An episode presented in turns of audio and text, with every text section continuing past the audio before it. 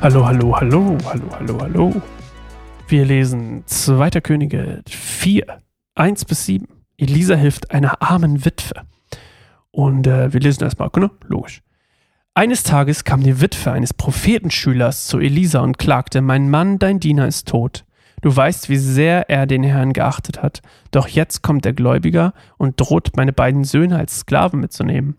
Was kann ich für dich tun? fragte Elisa. Sag mir, was du. Was? Achso, sag. sag mir, was du noch im Haus hast.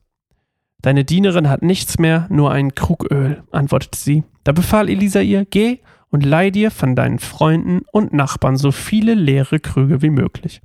Dann geh mit deinen Söhnen in dein Haus und schließe die Tür hinter euch. Gieß das Öl in den Gefäß, in die Gefäße und stell sie beiseite, wenn sie voll sind. Sie tat, was er ihr befohlen hatte. Ihre Söhne brachten ihr leere Gefäße und sie füllten eines nach dem anderen. Bald waren alle Behälter bis zum Rand gefüllt. Also es ist hier so ein bisschen wie die, wie die äh, Speise in der 5000, ne?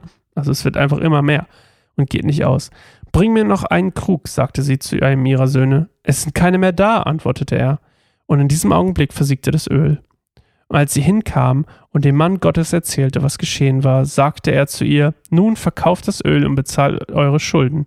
Und es wird noch genug für dich und deine Söhne zum Leben übrig bleiben. Also, äh, vielleicht erinnert ihr euch, dass Elisa, äh, Elia damals bei der Witwe war. Das war allerdings damals keine Witwe von einem Prophetenschüler, sondern einfach eine normale Witwe. Und äh, Witwen, das hatte ich damals schon erzählt, sind eigentlich immer die Ärmsten gewesen, weil der Versorger war der Mann. Wenn der Mann weg war, da gab es nicht irgendwie so eine Witwenrente oder sowas, sondern ähm, dann mussten die sich halt selbst drum kümmern, durch meinetwegen ihren Sohn oder was auch immer.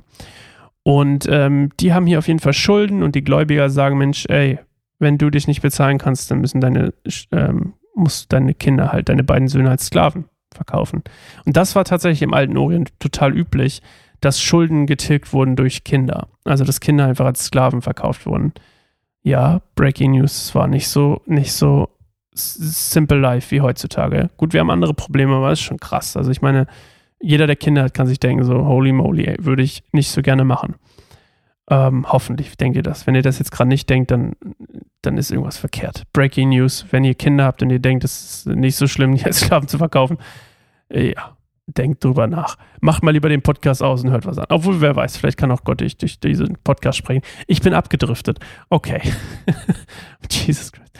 Ähm, auf jeden Fall, ähm, eine Sache, die, die total im Kontrast steht zu Elia, ist, dass bei Elisa die Wunder, die, bei, die durch ihn passieren, Leuten und einzelnen Menschen in Not helfen. Ihr erinnert euch, der Brunnen hilft einzelnen Menschen. Das hier hilft einer Frau und ihr, ihrem Sohn.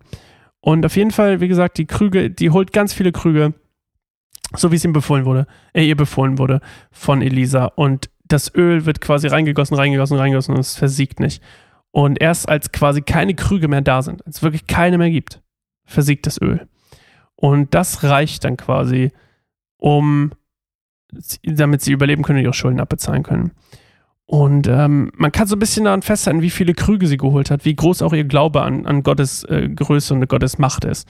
Und ähm, es sind wirklich keine mehr da gewesen, also wirklich kein einziges mehr. Und das hat mich so ein bisschen an diesen Satz erinnert, so, es wird uns nach unserem Glauben gegeben ähm, und es geschieht nach unserem Glauben. Und das ist so ein bisschen auch das, was ich hier so ein bisschen rausarbeiten will ist für, für mich so die, das wieder so ein Beweis dafür, dass es wirklich so ist. Und ich erlebe das auch persönlich, aber das ist ähm, auch wieder so eine schöne, so eine schöne Bestätigung dafür. Gott gibt nach unserem Glauben.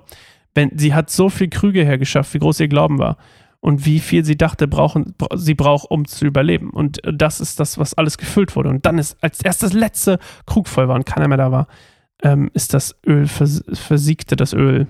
Ähm, ja, und Gott macht das hier auch nicht. Ne, die sagt, er sagt, schließt die Tür hinter euch. Also es geht auch nicht darum, dass das irgendwie ein Zeichen fürs Volk ist, sondern es ist wirklich per, per also wirklich ähm, on point für die Frau und ihre Familie.